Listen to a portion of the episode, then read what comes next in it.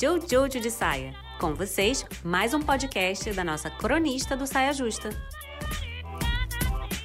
No que, que nós somos livres de fato? Né? Uma boa pergunta essa pra gente se fazer. Assim, no meio do dia. Porque ser livre significa que você não tá atrelado a uma coisa. Você tá livre. Você não tá atrelado num negócio. Tá livre. Mas aí a gente só faz se atrelar, né?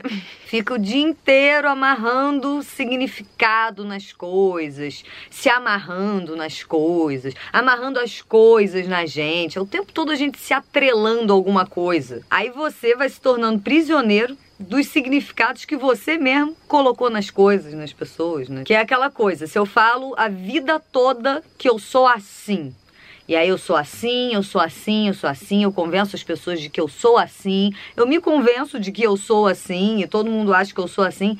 E aí chega aquele dia que relutantemente eu chego à conclusão de que eu não sou mais assim. Agora eu sou assado. E agora que eu já me aprisionei no assim, como é que eu vou bancar o assado? É a pergunta que fica, né? E aí isso vale para tudo. Tipo assim, as pessoas vão criando o significado delas para as coisas, aí você vai criando os seus significados para as coisas. Aí alguns você aprende com os outros os significados, aí alguns você inventa sozinho os seus próprios significados. Mas todos os significados que você colocar em qualquer coisa, em algum momento vão ficar estreitos. Porque eles te fecham ali num entendimento de que isso é assim e pronto, acabou. Só que não existe pronto, acabou, porque tudo muda o tempo todo, né? Tudo se transforma toda hora. Então, uma hora vai, vai parar de ser assim, ou assim, vai virar assado entre outros. Aí digamos que você quer ser livre no sexo, por exemplo, né? Eu quero ser uma mulher livre no sexo, sabe? Tipo, me libertar dos padrões e das coisas, dos, tudo. Aí é aquela velha história. Primeiro passo é perceber onde no sexo você está presa. Que assim você ganha a possibilidade de se libertar. Porque se você não souber que está presa, né? Aí não tem como se libertar.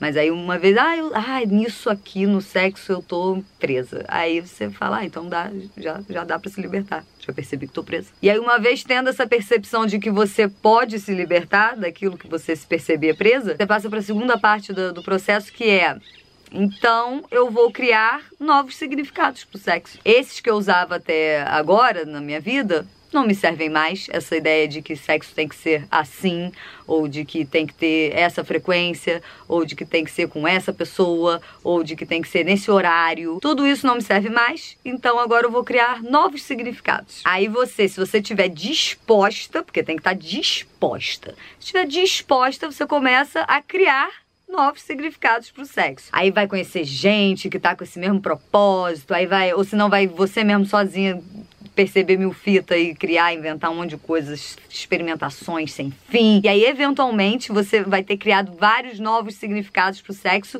e aí esses vão se tornar sua nova prisão. E aí, quando isso acontecer, você vai rever de novo, e aí vai criar novas formas, novos significados que por sua vez se tornarão novas prisões a serem transcendidas, e assim você vai na vida criando prisão, se desaprisionando, se aprisionando, se desaprisionando, se aprisionando, se desaprisionando. Mas independente de quais são essas prisões que você mesma criou e, e em que âmbito da vida elas estão e de que forma elas podem ser transcendidas, o importante é que você faça isso gentilmente sem desespero e tensão e culpa e medo, gentilmente você percebe. E tô presa.